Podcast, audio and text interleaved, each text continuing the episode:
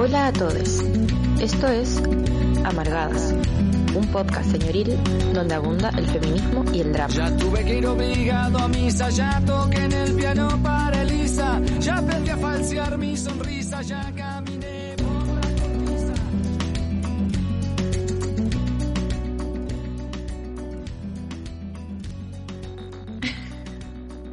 Hola, hola, estamos al aire. Buenos Te vi con cara de complicada, Fran. Bienvenida aquí Sí. en vivo. Hace rato que no te teníamos. Yay, de vuelta, viva. Sí. sobreviviendo. resucitada. Se está Resucitada ahorcando ahí con el micrófono. Pero a punto de tener una muerte. Muerte en vivo, oye. ¿Cómo están? Queremos saludar a toda la gente. Saludemos a toda la gente que está escuchando en vivo y a quienes también van a escuchar en diferido en el formato podcast en las plataformas de Evox y Spotify. Así que Eso, les eso. saludamos y también les invitamos a comentar. Eh, hoy vamos a tener un programa bien. Nuestro segundo. Sí. Nuestro segundo capítulo de documentales socioambientales. Así que eh, si quieren mandarnos comentarios, saludos, eh, haz- el teléfono es el más 569-75111-852. Y eh, con qué documentales tenemos hoy día? A ver, Pata, cuéntanos tú. Tenemos el primer documental que se llama Plantar Pobreza, que es el regio que me tocó investigar a mí. Por lo tanto, no voy a mencionar el de ustedes para que las auditoras se concentren en lo que yo voy a decir. Pero también Me tenemos, no, sí, bueno, Elisa va a comentar sobre eh, la palta, este alimento que tanto nos gusta comer, que todos los nutricionistas te lo, ahí te lo anotan como palta, como palta, pero eso trae muchas cosas adversas. Y después nos vamos a apelar a unos que odiamos y que siempre aparecen, los cuicos, porque ellos no podían faltar en este programa especial de socioambiental. Este capítulo eh, está dedicado al monocultivo. Sí, al monocultivo. ¿Qué industria se instala aquí con monocultivo en Chile, en este territorio, en este mes de septiembre? Estamos a eh, estamos, ah, estamos a Nueve. A nueve. Sí, hoy qué avanzado. Como pasa la vida, Dios mío. Sí, sí, heavy, Es un verdad. soplo como la vida. vi, la Un soplo compu- vi, vi la fecha en el computador y dije, ¿de verdad? Esta cosa no está mal. Como que, bájenme, sáquenme de la estufa. Devuélvanme para adentro. Oye, y hablando de septiembre, Así, ya que estamos en septiembre, Ana, todavía el Raúl Figueroa está dando jugo así con la vuelta a clase. Como que hermanito, Oh. deja de pegarte el show. Claro, como pagaron No, el devuélvete 10% de la gente, Ah, puede ah. ya volver a clase. Sí, Heavy. Como que ya se supo lo del nanito Calderón. Si se supo lo del nanito Calderón, también la gente puede volver a clase. Como que, Claro. Asociándolo a nada. duro. como el curado que pone la misma canción en la, en la, en la. El mismo que canta Lamento Boliviano en la fogata, el, el hombre El mismo tipo de persona. Sí, qué Es que Que duro. se devuelva. Y yo estoy segura la que cuestión. tiene carita de, de, de lamento, ¿De lamento boliviano. boliviano? Sí, tiene carita de persiana americana. Tiene Hay que carita ser muy duro Sí, para la tiene cuestión. carita, oye. tiene carita. de música ligera. Sí, Música deja de ligera. verte el show. Deja de verte el show. Que se Bájate, detenga. niña. Sí. Sácate de tu propia estufa, niña. Así, po. Así que vamos a comenzar po, Sí, pues hay que comenzar. por plantar pobreza. exactamente. Yo te. Oh, yo estaba preparada, estaba esperando ahí el pase de la una pausa dramática. para meter el gol. sí, sí, era solo como para darle redoble de tampo. Absolutamente. Eh, ya, yo le quiero contar a toda la gente que está madrugando con nosotros, eh, que me imagino que están ahí, pero tomando el instantáneo, que Plantar Pobreza es un documental que eh, realizó el medio Resumen. Resumen es un medio de comunicación independiente que se los recomendamos. Siempre están informando desde eh, la otra vereda de los medios oficiales y están sacando reportajes que igual eh, son bien agudos. Em, el documental habla sobre la industria forestal, lo pueden encontrar en YouTube, dura una hora, 11 minutos, que es muy poco, en comparación a que uno se pega series de tres días, ¿cachai? O sea, se puede ver muy rápido. Es un suspiro, es un soplo esto. Y, eh, que Grey Anatomy. Claro, dura mucho menos que novela turca. Como si viste Grey Anatomy lo puedes ver, querido. Podéis ver eh, Plantar Pobres. Fue lanzado el 2014, muchos años. Pero nada ha cambiado. Aborda el origen y las consecuencias de la industria forestal en la zona centro-sur de Chile. Eh, el engranaje, lo importante de esto es como el engranaje lucrativo que compone eh, esta industria, porque vemos dos grandes grupos económicos que se nos repitieron en el anterior, eh, donde hablamos de la ley de pesca, del salmón y del pompón, que son uno, la familia Angelini. A propósito de eso, el documental Mala Pesca también es del medio resumen. Claro, sí. Y también estaba Estamos muy conectados. Sí, pues está claro. Porque em, una de las empresas más grandes es Arauco, que pertenece al grupo Angelini, que procesa madera y a la vez celulosa, y la empresa CMPC, que yo creo que le suena bastante porque pertenece al grupo Mate y está muy presente también en la zona de la Araucanía. Eh, lo, lo que yo pude como sacar del, documental también es que eh, cómo se empeñan en hablarnos de bosque y, y, como y forestal como pino y todo eso como si fueran un mismo eh, ecosistema como si fueran un sinónimo cuando un bosque en el bosque por ejemplo existe una comunidad conformada por especies hongos ¿cachai? que trabajan igual de manera cooperativa y complementaria ¿cachai? En cambio, em, cuando hablamos de plantaciones forestales, hablamos de una plantación masiva de una sola especie, de pino o de eh, eucalipto, lo que hace que los árboles también sean más propensos a plagas. Por lo tanto, deben ser tratados con pesticidas para asegurar que tengan vida como larga vida, ¿cachai? Eh, recalcar que en estas plantaciones todos los árboles tienen la misma edad, por lo tanto absorben eh, la misma cantidad de agua. ¿Por qué? Porque cuando eh, funciona el ecosistema tal cual debe ser el ciclo de la vida, eh, cuando hay un árbol joven, por lo general nace entre árboles viejos, porque el árbol viejo requiere menos cantidad de agua y las raíces son más grandes, entonces el agua que cae sobre ellos dura más tiempo. Cuando es un árbol nuevo, consume, pero cantidades tremendas de nutrientes y de agua. Eso es lo que hacen con el pino, entonces como que por lo general cuando, cuando hay una plantación de pino eucalipto, eh, ese terreno en unos años eh, va a ser completamente árido. Y por eso también tenemos grandes crisis hídricas como en la, en la zona de Temuco hacia el sur, ¿cachai? O sea, Chiloé ha tenido veranos con con, no sé, 18 zonas que han se han alimentado de camiones aljibes, ¿cachai? De agua. Algo que no, que no había pasado como en, en otras instancias. Así que voy a seguir eh, avanzando. Tiene una pregunta, una acotación. a la presentación.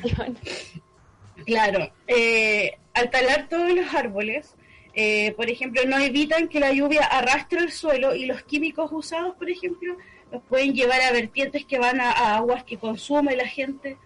Eh, hay una contaminación directa de la que nos hace el cargo como las empresas forestales. Em, y a pesar de que estos árboles logran captar el carbono, que es lo, lo que igual nos ayuda bastante, eh, es después el proceso que llevan con la celulosa los devuelve al aire, ¿cachai? Como que en ningún minuto estas plantaciones forestales eh, son viables y ayudan al ecosistema. Eh, hay como tres, como tres puntos mm. igual que el documental aborda, que el primero es la escasez de agua, que propone el fin a la soberanía alimentaria, ¿cachai? Porque empezamos a pagar mucho más por adquirirlo.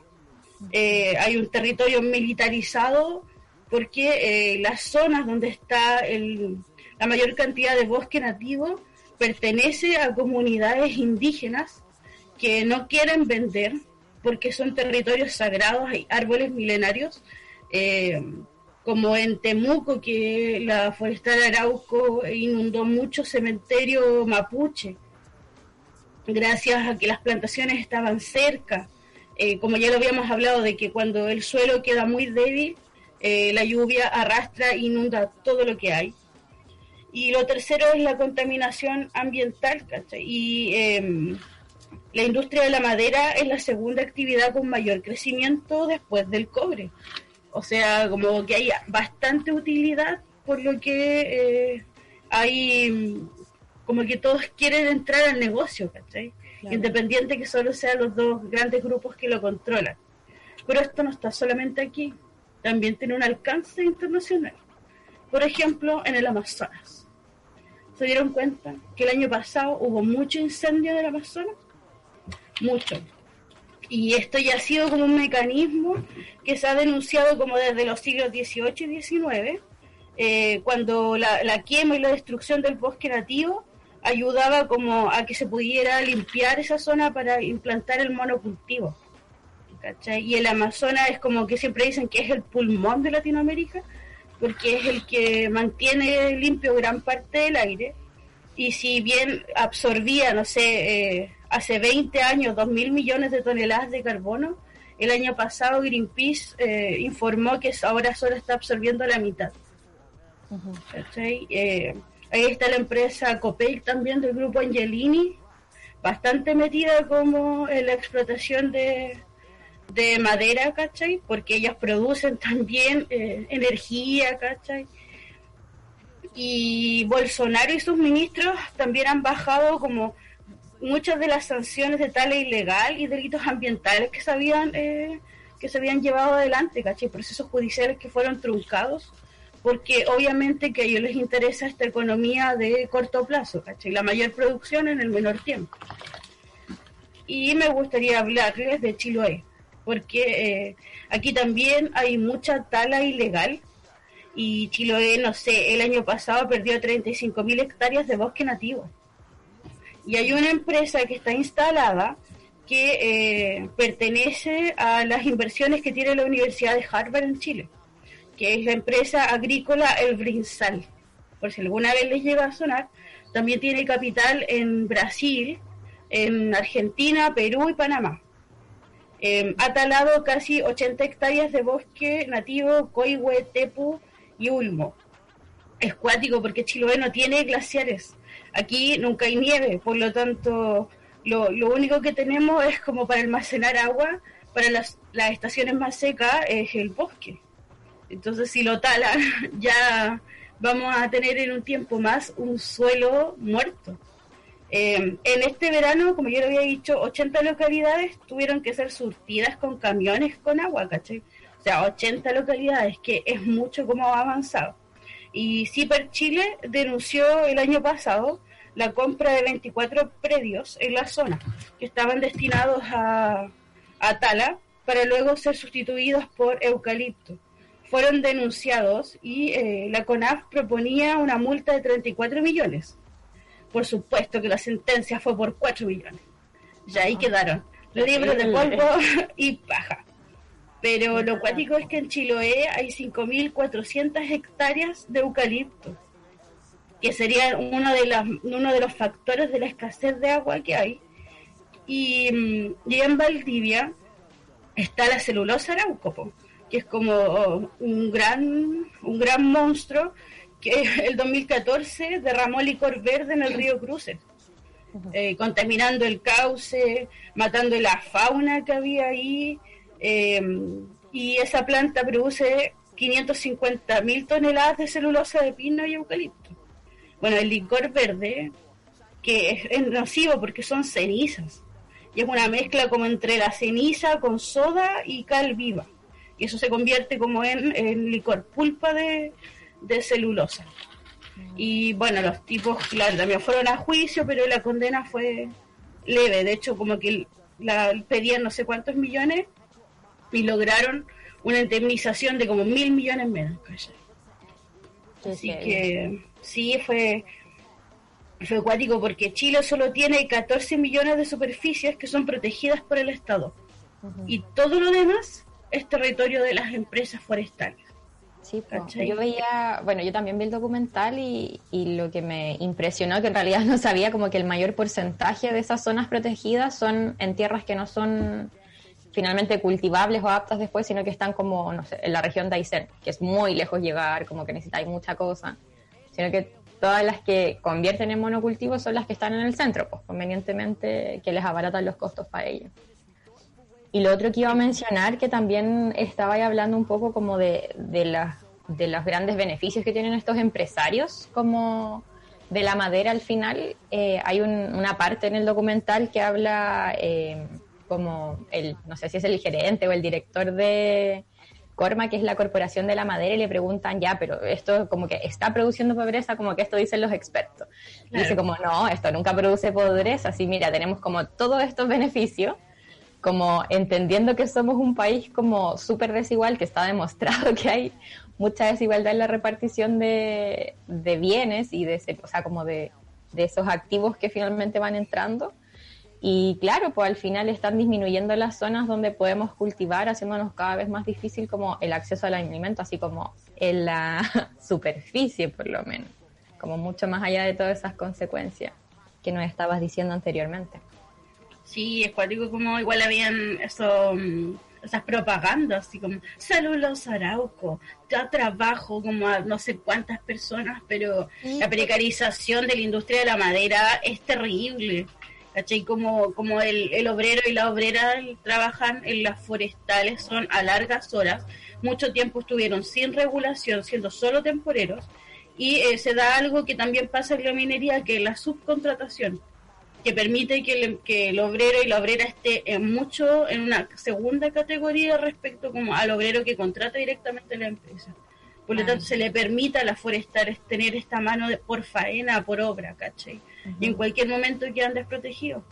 Sí, pues, y sin ninguna seguridad también. El documental también lo dice bien claro, que finalmente las mutuales, que son estas empresas que, que activan finalmente frente a un accidente laboral, si tienen índices que son más bajos como de notificación de la como de los accidentes, entonces em, como la accidentabilidad, así como que tan seguro o que tan no seguro es el trabajo, pues también que tiene que ver con la paga, claramente lo, lo disminuyen. Pues como que hay un médico que decía como que al final eh, obligan, ponte, todos los prevencionistas de riesgo o a los médicos a no notificar las cuestiones y al final esa persona se tiene que ir al sistema de salud público o privado como a atenderse una hueá que le pasó en la pega. Es muy heavy, como que siento que estas industrias son como generadoras de muerte, como en todos los espacios. Como ayer estaba viendo el documental y había un agrónomo que creo que decía que los como el cultivo, este monocultivo solamente le servía a las empresas seis rotaciones de suelo, que cada rotación son 12 años, y después el suelo como efectivamente quedaba muerto, como que no era, no era reversible, no era recuperable. No, no es reversible, eso es lo acuático, que no es reversible, por más que nos digan que sí. Claro, como que matan los suelos, matan el agua, matan las comunidades, matan a la gente, como claro. esta gente como de la extracción la reforestación que no, que dicen llevar no es real, ¿cachai? Así como, y es cuático como de repente los veranos tú ves que hay como mil incendios eh, y, aparecen así en televisión como que fueran súper accidentales. Que al, año siguiente vas, claro, la gente mm. al año siguiente vas y como de la nada hay ya una empresa instalada, ¿cachai? Inmediatamente. hablando también de la precarización, creo que es necesario recordar a Rodrigo Cisterna, que fue un trabajador de, una de estas forestales que murió el año 2007, producto de unas protestas que se realizaron por mejoras condiciones laborales, justamente por esta subcontratación. Siento que estas empresas tienen tal lavado de imagen, eh, como la CNTC también, que así tremenda injerencia dentro de la dictadura chilena, eh, para imponer el decreto de ley 701. en el documental también habla de eso. Sí, del, decreto de ley de 701. Y la CMPC igual, claro, en, el tiempo de dictadura muchos de sus trabajadores fueron eh, detenidos y asesinados, ¿cachai? Como que eh, inmediatamente se, se, instala como esa empresa la toma del gobierno, ¿cachai? Y pone como en muchas pesqueras también hubieron gerentes relacionados con, con la DINA, la CNI, y comienza también esta casa como de dirigentes sociales. De hecho, hay, un, había, hay también un documental que pueden encontrar donde se habla como de la empresa de la madera en el 73, que lo, lo voy a subir, eh, donde se cuenta más o menos que se empezó a organizar en la época de la, de la Unidad Popular eh, la empresa y como cortaron el, sindicato y muchos fueron detenidos. Claro. Sí, pues o sea, finalmente es como que en dictadura le pasaron como todo este, este bien de la industria maderera a, a como inversores externos como, o grandes inversores y además les inyectaron dinero. Habla en el documental que es un bono casi del 70% de, a cada una de las empresas para potenciar la industria. Y lamentablemente eso sí, lo que quieren hacer ahora es como favorecer a, lo, a los pequeños empresarios como de la madera, pero que finalmente no tienen a quién más venderle que a estas dos grandes monstruos de, de la madera. Holding grandes, sí, y que tienen como capital en todo en toda Latinoamérica, ¿cachai? O sea, los Angelini también están en el Amazonas, ¿cachai? Están con COPEC interviniendo como las zonas mineras. Están, eh, claro, son monstruos, ¿cachai? O sea, como Y que además su, su- que- su nivel de alcance. mucho. Sí, po. Y además que este es, un es una, una industria per se incendiaria. No, no hace falta, por ejemplo, cuando vemos estos grandes incendios forestales en toda la región del Biobío, la Araucanía, eh, producto también en, eh, de la industria forestal, se, muchos salen con estos como medios teorías conspiranoicas que las queman para pedir mm, eh, indemnizaciones y otras cosas seguros. Eh, no es necesario, sim- simplemente esta, esta industria per se, por la resina del árbol, porque reseca la- las napas subterráneas de agua, eh, es incendiaria por sí misma. La, la distancia en que están estas especies eh, una de otra son es, es como una cuestión de tiempo nada más para que se incendien y generen tremendos incendios forestales. Claro. A mí me llama mucho la atención esto como que hacen los medios, que es como, ah, bueno, tenemos escasez hídrica porque el calentamiento global como en- Claro. en, gran- tenemos estos incendios porque es algo grande, casi como mágico que y claramente es por prácticas de un modelo de madera que no es sustentable. Como que ya sabemos que no es sustentable y como que claramente va a dejar la caga en un territorio, o sea, como que solamente esté plantando muerte. Y no solo también a nivel como ecológico, sino también el impacto que tienen las comunidades, como comunidades completamente empobrecidas por industrias que son millonarias. Ujú. Sí, pues Claro. contaminada sobre todo, po, porque eh, incluso en las casas, cuando te venden el, el pino, porque es mucho más barato que la madera eh, que está regulada como bosque nativo, y que puede instalar una cierta cantidad, ¿cachai? Para supervivencia, no para comercio. eh, es muy tóxico cuando está en el aire. O sea, tú puedes caminar y llegas a la casa y te hueles y, y sientes como lo, lo fuerte de, de, de esa ceniza. Se te queda pegada la ropa, el pelo, ¿cachai? Y por eso también hay una regulación a que las estufas, por ejemplo, en invierno no estén tan prendidas, se fiscaliza la madera que se vende. Si vendes mucho pino tienes una multa también. Y mm, no sé, por ejemplo, en Chiloé se empezó a regularizar la, la tala de alerce hace unos años, ¿cachai? Pero hubo mucho tiempo en que la- los empresarios vendían gran cantidad de alerce al extranjero y talaron árboles milenarios, ¿cachai? Dej- dejando como parques o zonas protegidas como sin fiscalización. El Estado es súper eh, pasivo cuando se trata de, de matar eh, bosques, ¿cachai? Eh, intervenir comunidades, pero es súper eh, abierto a dialogar con el empresariado para proteger las zonas donde están las forestales o las celulosas. Y los intereses económicos de estos verdaderos monstruos que son grandes grupos económicos como Angelini, Matelarraín, que tienen que les ha valido a, a las comunidades una tremenda militarización, represión, empobrecimiento, sequías e incendios, encuentro brutal. Sí, Oye, pues. antes, yo creo que antes de pasar, si tenías un comentario, Ah, sí, que estaba pensando como en las consecuencias, porque claro, sí hay como consecuencias a los vecinos al final, como las comunidades vecinas de, de estos mega monstruos, eh, pero también algo que me gusta mucho del documental es que expone como brevemente, sí, como las consecuencias que tenemos al final las personas que también vivimos en las ciudades, como de este territorio que al final es como alejarnos cada vez más de la autonomía alimentaria, pues como que dependemos del súper, dependemos de, de lo que podamos cultivar. Ponte tú decían que el trigo antes quedaba como para para sacarlo de acá de Chile, ahora hay que importarlo, que lo hace mucho más caro, eh, mucho menos sustentable también. Em, y al final, claramente, a la gente que está cultivando, ponte tú, como que no le conviene si hay una super empresa cultivar, no sé, pues alimentos, como que es más fácil para ellos. Y lo otro era que mm, también me llama mucho la atención que todo esta, este modelo no sustentable está validado por organismos internacionales. Hay una acreditadora, que es la FSCP, que dice que sí, los monocultivos acá en Chile, sobre todo los de Arauco, eh, como que tienen este sello verde, pues como sustentable, y llama la atención porque ponte tú una de las cosas que ellos ven es como la relación con las, como las relaciones sociales que tienen con los vecinos y como que les hicieron firmar a las comunidades al lado, así como no, si está todo bien, ¿cachai? Como a riesgo de, que les expropiaran su, sus tierras. Como que es una wea muy... Claro, y políticas de ambientamiento también, como... Sí, pues, la CONAF igual es... Como que se, la CONAF igual va a la caleta de... No sé, les denuncian una tala eh, el año 2000 y el 2006 es como, sí, nos denunciaron una tala, ¿cachai? Pero prescribió, entonces como se utiliza mucho eso del tiempo. Claro, Como no, recién supimos el 2010, por ejemplo, CIPER los denunció el 2018 y el 2020 recién hubo una respuesta, ¿cachai? Hubo un juicio. vaya. Y claro, de repente son comunidades frente a equipos jurídicos de un holding, ¿cachai? O sea, por algo tienen también la justicia de su lado. Pues.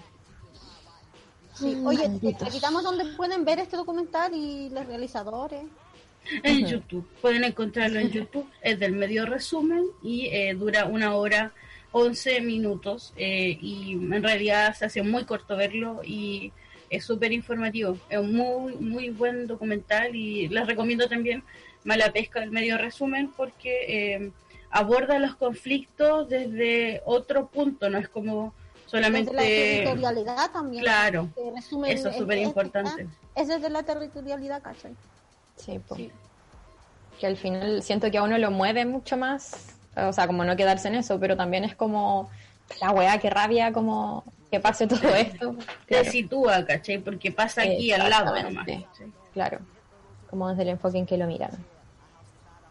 Monty, ¿vas a decir algo? Sí, no, no quería decir que este documental nos estuvieron pidiendo auditores cuando dijimos que íbamos a hacer este, este ciclo de episodios de documentales socioambientales. Tuvimos comentarios de auditores que decían que habláramos de este documental, así que también les agradecemos sus comentarios. Si quieren también eh, mandarnos algún audio, ese número es el más 569 75111 Recibimos comentarios, sus saludos, eh, si vieron el documental, si algún comentario que tengan respecto a, la industria forestal aquí en Chile, particularmente del que estamos hablando, ahí está el número, es el más 569-75111852.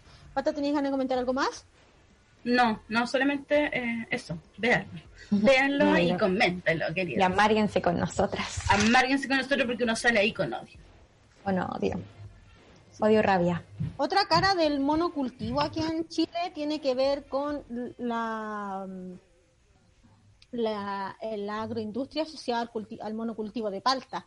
Eh, estuve viendo un documental que es el que pusimos ahí, que es del medio w, DW, me cuesta decirlo, es un medio alemán, tiene una duración de 28 minutos y está también disponible para verlo en YouTube y se llama El lado oscuro del superalimento. La palta tiene esta publicidad de el superalimento. Me recuerda mucho, o sea, después de ver los documentales que vi, que vi como tres en realidad, cuatro documentales acerca de la, de la palta, tiene esta publicidad gigantesca de superalimento y ahí estuve en otro documental que vi, que voy a mencionar después, eh, se le tuvo una, una publicidad bastante importante para, el, para, para promover su consumo. Y eh, me recuerda mucho a lo que sucedió también con el plátano, que el plátano también eh, tiene una historia muy similar de muy agresiva, políticamente horrible, muy triste también. Y habla de una como una neocolonización el tema del plátano y eh, tiene siento que es como bastante similar las historias como que hay historias que como que podemos encontrar similitudes en ciertos alimentos y este este documental lo primero que uno ve ya eh, es a dirigentes de Modatima, que es el movimiento de defensa del agua, la tierra y el medio ambiente, eh, particularmente Rodrigo Mundaca con otro más, en lo que era el cauce del río La Ligua. Y enseñan ahí una foto de hace 15 años atrás eh, y, que, y muestran en el río que estaba ahí convertido en un basural, en un peladero. y eso es muy fuerte como producto, este, este peladero, producto del robo de las aguas para regar los paltos. Eh, Matías, y después aparece otro sujeto eh, a lo largo del documental, que es Matías eh, que es un empresario de las paltas. Y entrevistado para el documental lo que dice que es muy brutal, dice, no sea que tanto extremo es que le falte el agua a la gente, en condiciones en que la gente realmente está haciendo defeca en bolsa, porque no pueden tirar la cadena. Esa es la realidad. Y y después dice el empresario, dice, después dice, el empresario también invirtió el agua, como que le da un buen uso, le saca provecho, así que no le ve mayor problema. Y esa habla de, de una distancia, de una indolencia de empresarios que no les importa, sencillamente no les importa secar un pueblo entero, secar comunidades, que la gente no tenga agua para el consumo diario. Yo no, no, no soy muy de tomar agua, pero me imagino cómo sería mi vida como tomo mucho té. Tomo mucho té y mate, entonces como necesito el agua, como que no, es algo que, uno diga voy a prescindir del agua. Y, es, yo encuentro que es muy heavy esa situación, como ponerme en el ejercicio de pensar eh, cuando me quiera bañar, no te podéis bañar, como que la gente lava la ropa una vez al mes, como que hay, tiene un nivel de restricción, un, un, impacto en la vida cotidiana brutal. Y no solo eso, sino que también muchos, eh, gente que eran como agricultores pequeños que tenían en sus parcelas, cosas, ya están completamente empobrecidos porque no hay agua para regar su, no tienen agua, la, la, agua la, la capturaron los, los grandes agricultores de palta. Y lo que eh, uno de los datos que se arrojan es que para un kilo de palta se necesitan hasta mil litros de agua. Mil litros de agua. Eh, y también aparecen, este documental está es, muy bueno porque aparecen muchas muchas voces. Entonces también hay una mm, una dirigente de una cooperativa de agua de pobladora ahí en, que tiene un pozo de agua con el que abastece a vecinas, a, varias familias. Y ah, ella habla de hostigamiento, de presiones por parte de empresarios y gente de parte del gobierno, el Estado, que la han intentado acusar de robo de agua. Eh, ella señala también que el problema radica justamente en el carácter privado del agua. Eh, Chile tiene privada, el agua es un, es un, es un producto que tú puedes comprar, que puedes vender, eh, no, no, es de uso público el agua. Y sí, no comenta, comenta. No, no, no. Iba a, comentar sobre el derecho de agua en Chile, que mm, como ayer estuve investigando un poquito de eso y al final hay una, una cuestión en la legislación de 1981 que dice que eh, los particulares tienen o sea, derecho a aprovecharse de ellas a perpetuidad. Eh, y hay dos tipos de, de, aguas que son unas que tienen que devolver y otras que no. Y cabe mencionar que el 90% de estos derechos de agua que se pueden usar sin devolver lo tienen mineras y agroexplotadoras. Como que es palo yo. Sí, sí, sobre eso yo me acuerdo mucho como que una de las grandes demandas de, a partir de la revuelta social eh, en octubre era justamente el eh, desprivatizar el agua, devolverla al pueblo, porque eh, ha sido dramático y, a partir de, Petorca también se instala el, derecho, la, la, a partir de la dramática situación de las pobladoras, pobladores de, en Petorca, en la provincia de Petorca, que está en la región del, de Valparaíso. Eh, se instala en todo Chile como la problemática del agua, no es solamente en Petorca. Hoy día el melón también está completamente desabastecido de agua. Eh, la problemática de las forestales también genera crisis hídrica, como también lo vimos en el programa pasado en Chiloé. También eh, la problemática del agua es un asunto importante, entonces es una demanda transversal en este territorio de la demanda de la recuperación del agua. Está también el movimiento, si es que quieren buscar información eh, de Modatima, pueden buscarla en modatima.cl y también está el movimiento por la agua y los territorios, el MAT, que también tiene redes sociales, está en Facebook presente, si les motiva también a movilizarse, yo siento que este, estos, estos, programas también tienen esa tónica de, llamado a organizarnos para, para resistir y, combatir este, este saqueo, porque finalmente la vida, nuestra, a ver, la defensa del modelo, eh, es, por, es por, justamente por un modelo económico. Nuestra, nuestra lucha es por la defensa de nuestra vida, porque, claro, no tener agua para vivir es muy Claro, sí, pues la agua todo el rato. Eh, la, la, en el documental aparece mucho Rodrigo Mundaca, que denuncia también los subsidios que entrega el Estado a la agroindustria del monocultivo de palta. Por ejemplo, esta, hay una piscina que muestra, hay unas piscinas que, que es muy es muy heavy porque muestran por una parte el río completamente seco, que era un gran cauce, como que el puente ya no tiene ni siquiera razón de ser ahí, porque eh, no, existe río.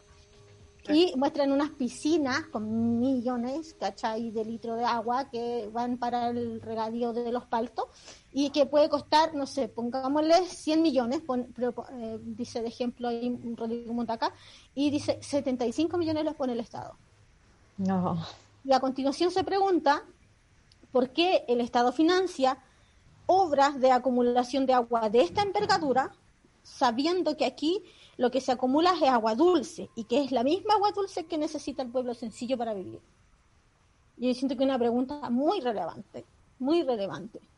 Eh, lo que hay en Petorca eh, son pozos ilegales, también no fiscalizados. No, no solo están los, los que están concesionados, sino que están, los, eh, están los pozos ilegales que, que se meten, denuncian, luego les pasan una multa que es como de alrededor de 20 UTM. El, el, agricultor, el, empresario de la espalda la paga y sigue extrayendo agua ilegalmente del, del río, de las napas subterráneas del río, como si nada. Como que no hay ninguna ninguna sanción realmente. Claro, no fiscaliza nadie. En el 2012 en Petorca se realizó un estudio para detectar la presencia de drenes, que son como una obra de ingeniería que tiene la eh, que se instala de eh, forma subterránea y que extrae el agua. Le hicieron un estudio desde como medio satelital del de, de afuera del es que no sé cuál es la palabra que utilizó, no, no la retuve. Porque era pero es como desde arriba. Desde arriba. desde el cielo. Un estudio muy caro.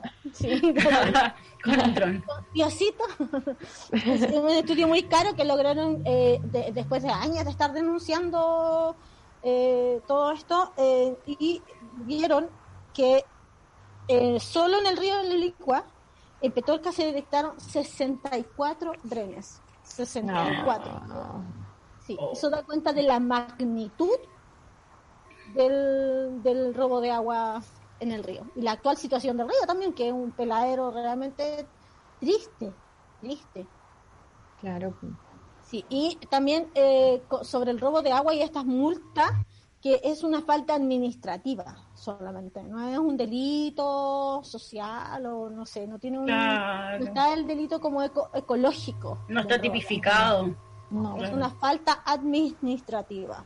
Y lo que denuncian también dirigentes que han sido organizados, pobladores, de cooperativas también, no es solo Monatima, si es como un pueblo entero que está, es una comunidad entera que se ha levantado en contra, eh, en reclamo del derecho al agua, que eh, eh, denuncian acoso, eh, eh, desde el 2017 en adelante que reciben llamadas de amenazas de muerte, lo que ha significado un gran impacto en su vida cotidiana porque tienen que, no sé, avisar si se demoran en llegar a algún lugar. Por ejemplo, Rodrigo Mundaca dice no, no poder salir de noche porque te puede pasar algo.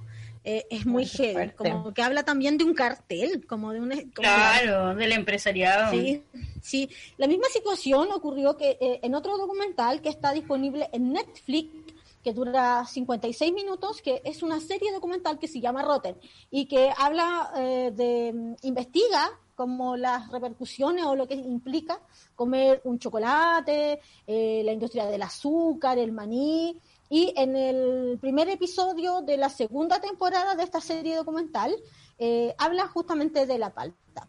del aguacate. Y también se centra en una localidad en el estado de Michoacán, que es el líder mundial de las producciones de palta, eh, principalmente en el pueblo de, voy a leer porque no lo pude leer bien, de Nante. Ah, ah, ah, perdón, perdón, perdón, perdón. es que sin tan cítaro, es que me cuesta decirlo, yo iba a decir San Junipero, mira, imagínate. San Junipero. de Netflix. San Junipero. Y donde la población, eh, alrededor del 80% de la población trabaja en, en, la industria de la palta, ya sea como en la producción, ya sea en las cámaras para, para seleccionar las paltas de exportación, y ahí el cartel es heavy como que hay, hay gente como paramilitares, organizaciones totalmente criminales que amedrentan a pequeños agricultores para que les vendan. Eh, es dramática la situación y hay también mucha información de cómo la palta está desangrando el, el estado de Michoacán. Una situación bastante similar acá, no a ese nivel de paramilitarización, pero sí un nivel de empobrecimiento, de sequía. Eh, y de amenazas también, como que hay, hay unos gigantes que se organizan de, de manera bastante, eh, digámoslo, cuestionable, ¿ya? Y eh, casi el 80% de, de, del agua en Petorca ya se utiliza para la producción del monocultivo. Claro. O sea, es, un enorme, enorme porcentaje. Un enorme porcentaje. Y, y es porque uno ve en los documentales como que el negocio de la pasta es muy millonario. Ha habido un boom gigantesco. Es un gigantesco, gigantesco a nivel mundial. Que bien, por eso, por eso yo lo relaciono con lo que sucedió con el plátano en su momento. Eh, y que, eh, pero en los pueblos, las comunidades que, que viven el extractivismo están completamente empobrecidas. Eso, eso me llama mucho la atención. Pata, querías, o sea, Frank, querías comentar algo. Ah, sí, estaba em, como en alguna parte de este primer documental que comentas, eh, como que sale un loco alemán que dice así como, no, nosotros no consumimos paltas de petorca porque es horrible y pensaba un poco en como la elección de consumo individual, porque mm. todos estos grandes empresarios de la palta salen diciendo, ponte tú, eh, que ellos son como, o sea, la, la palta tiene la única fruta dentro de Chile con la huella de carbono positiva, que significa que ellos devuelven más oxígeno a la atmósfera que, lo que consumen sin considerar como todo el proceso, todo este empobrecimiento de las comunidades aledañas. Entonces, eh, me hace mucho cuestionar al final si efectivamente podemos, no sé, dejar de consumir paltas, pero hay todo un estado que sustenta como este modelo, este modelo productivo que no es sustentable, valga la redundancia. Claro, no consumen paltas de Petorca, pero pueden consumir las paltas de Michoacán. Claro. Claro, sí, pues cuático igual, porque yo había estado investigando que en el 1990 en el Valle de Aconcagua habían comprado cerros y a un precio muy, muy bajo. Sí. Y el has, que es la variación de la palta chilena, eh, Chile es uno de los principales productores de esto y eh, el 70% se destina a, a Europa. Sí, es el tercer mayor productor de, de palta en el mundo. Exportador, sí. El tercero. Claro, al final como que no, no basta, creo yo, con considerar como las elecciones de consumo individual, en ningún caso. Claro, también en el documental eh, aparece eh, un desgraciado del gobierno, que no, no retuve su nombre, eh, con desparpajo, hablando justamente de esta huella de carbono positiva, como del, sello verde y de lo sustentable que es la palta, la producción de, palta acá. y, al ser consultado por la escasez de Petorca, la escasez de agua en Petorca, dice, no, no tengo esa información, desconozco la información que usted me entrega. No, yo no sé y todo esto en el marco del medio de la feria La Fruta. Sí, po. Que es donde se tasa todo esto también. Sí, po como que también estaba mm, como sobre estos dichos empecé a leer y, ponte tú además de todo esto que dijeron como que no consideran los ciclos hidrológicos que rompieron ya básicamente. Eh, también el estado de Chile en la COP se acuerdan esta conferencia mundial del medio ambiente que se hizo que al final no se pudo hacer acá cómo olvidar cómo olvidar ¿Cómo olvidarla qué dureza tipo los, barzuitos, sí, pues los barzuitos, o sea, como que hicieron la promesa en esa cumbre de que en el 2050 Chile y todos sus cultivos agroecológicos iban a ser carbono neutral. ¿Cachai? Como entendiendo eh, como la embarrada que tienen acá, como con todos los recursos naturales, todo el extractivismo, como que tienen las patitas, debo decir eso, como una cumbre internacional también. Sí. Como que lo encuentro francamente horrible. Es que al final las políticas de sello verde son súper cuestionables cuando no tocan Sí. el modelo.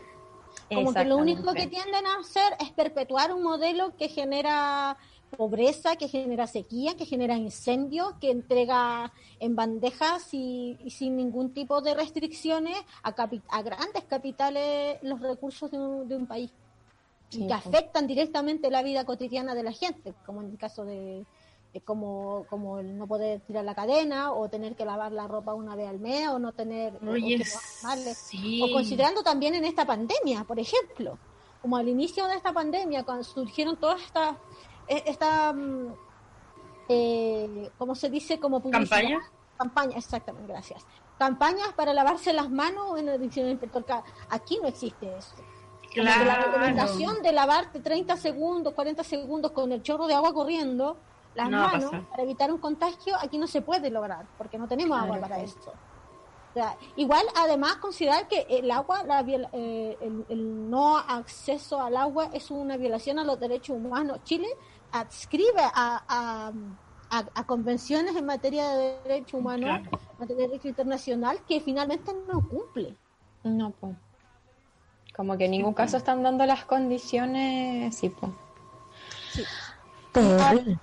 Finalmente para, para comentar que que eh, que eh, Rodrigo Mundaca en el, en el documental eh, dice como aquí no hay futuro o sea de, seguir la situación como está eh, así como están las cosas sería una zona de sacrificio Claro. como dado el agotamiento de los ríos se, se van a agotar los ríos Sí, pues son recursos. Sí, porque finalmente dicen como se, se va a priorizar, como hablando del Estado, las políticas eh, públicas, va a priorizar la actividad extractiva asociada al Absolutamente. eh, y eh, en detrimento de la, del, del acceso al agua de la población. Claro. Eh, A mí van a ser pueblos fantasmas, como ya es muy dramático, como la, la, la gente que ha sido como que ya generaciones en esos pueblos, en esas comunidades, se ven forzadas a migrar. También habla de que eh, Rodrigo Montaca menciona que hay gente que era dirigente, que dado el acoso constante, las amenazas, se ha tenido que ir de la comunidad a otros sectores porque eh, francamente hay temor, pues si, si te amenazan de muerte. Claro. Y A mí digamos que en Chile también asesinan a dirigentes socioambientales. Absolutamente. Pues como en toda Latinoamérica también. Sí, A mí eso me hace cuestionar eh, como el, el lo emergente al final del tema, como siento que hay eh, como que este capitalismo verde copta como al final estas prácticas individuales y te hace decir así como, weón, ¿por qué tú no eres vegano? ¿Por qué consumes faltas? ¿Por qué eliges estas cosas?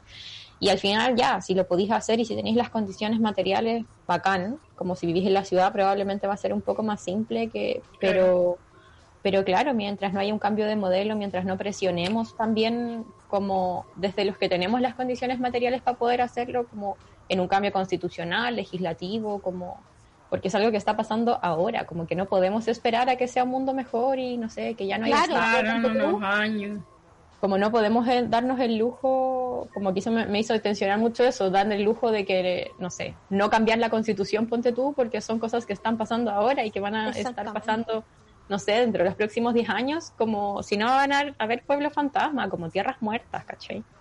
Sí, Sí, comunidades completamente forzadas a migrar, violentadas, porque esta es una situación Claro. de violencia, una situación de violencia heavy. Sí, le, eh, quiero dejar los documentales que también pueden ver si les interesa más como acerca del tema de la palta. Está este que estamos mencionando, que es el lado oscuro del superalimento, del medio DW, que es un medio alemán. Está también el documental de la BBS, que se llama Agua o Aguacates, eh, que está lo hizo en colaboración con Trust. y que eh, dura 24 minutos el de el del aguaca- el del medio W también dura 28 minutos son documentales súper cortos que podéis ver perfectamente y están disponibles en YouTube Exactamente. Y ahora pasamos entonces en los últimos minutos a lo que no hay que hacer. Claro. No sé si Yo tienen alguna... Yo no vi el documental. eh, ¿No viste el documental? Qué bueno. No, no quise verlo, eh, porque además me, me había concentrado en el tema de la palta, pero no quise verlo Me parece. porque me pareció, cuando leí la descripción, dije, ay, qué... Ah, Sí, Sí, yo creo que este documental viene un poco a sustentar como lo que estaba diciendo antes sobre individualizar y superficiali- superficializar como, como ciertos temas del extractivismo. Eh, este documental que vi, afortunadamente dura solo 15 minutos, así que no, no fue una... He, he perdido Por tiempo en otras cosas. suerte. Por Sí. suerte. Se llama La Otra Cordillera y es de Nicole Elena y Eric Vigorux. Partiendo, Wow. es del 2018. Eh, y finalmente lo que hacen ellos son unos kayakistas, polle, eh, los realizadores del documental, que ellos bajan por el río Carampangue, que está eh, como al ladito de la cordillera de, Nahue- de Nahuel Buta, que es cordillera de la costa. Eh, esta cordillera acaba de mencionar que eh, es considerado como un sitio súper importante, ellos le dicen como un hotspot para la conservación de bosque nativo. Como que hay un bosque muy como frondoso de araucarias y todo lo demás en la octava región y cruza convenientemente Curanilagua y Arauco. Y lo que pasa con esta cordillera es que finalmente hay muchas hectáreas que están compradas por Arauco y se han ido cambiando por, por monocultivo. Lo, como las voces que toma este documental son como voces de empresarios, o sea, no sé si grandes empresarios, pero algunas personas como asociadas al turismo. Eh, sale, me da mucha risa en un momento que una señora así como super high que tiene una segunda casa ya y dice, no, aquí ha cambiado mucho el paisaje. ¿Cachai? Como que Instinto de madre leona, pero en el, en en el territorio. No, aquí ya los árboles son diferentes. Claro, pasar de largo a defender al árbol. Claro, sale también un ingeniero agrónomo de allá que eh, habla un poquito muy superficialmente sobre el modelo eh, forestal y dice como no, esto fue impuesto de la dictadura, fuego y sangre, la cuestión. Eh, lo cual no, no también- es mentira, o sea... no es mentira, o sea, Claro. como que sí, En algo le acertó. claro, Claro. Eh, pero finalmente son, son estas voces como de personas que efectivamente están relacionados con el territorio, pero como también desde una visión súper desde afuera, o sea, como que ellos van a hacer turismo allá y la opción que dejan entrever un poco como alternativa, a diferencia de los otros documentales, que es como eh, recuperar las tierras, como echar a, lo, echar a Claro, los cuestionar el, a- el uso del agua. Hay, unos- Claro. hay unos que son muy heavy, como que yo he visto como, no sé, oye, mira, aquí como ingeniero, Yo lo que voy a hacer- yo hice, yo hice el cálculo, anda, eh, se necesita tanta plata para que Claro. compren estas tierras y, y no sé, como que- y el problema se acabó, ¿cachai? Se acabó. claro, vamos a comprar todas las tierras de, de Claro, suelos que, que el. Estado como que subsidie también esto. O sea, sea, no podemos llevar adelante solo esta lucha. Sí, ponte tú me pasó en, en los documentales de La Palta que sale mucho de estos zorrones finalmente hablando así como no, si nosotros el agua lo ocupamos súper bien, el micro No, regado no, y la es cuestión, muy heavy. Sin ver al final el pueblo de al lado que te dice sin agua para nada, ¿cachai?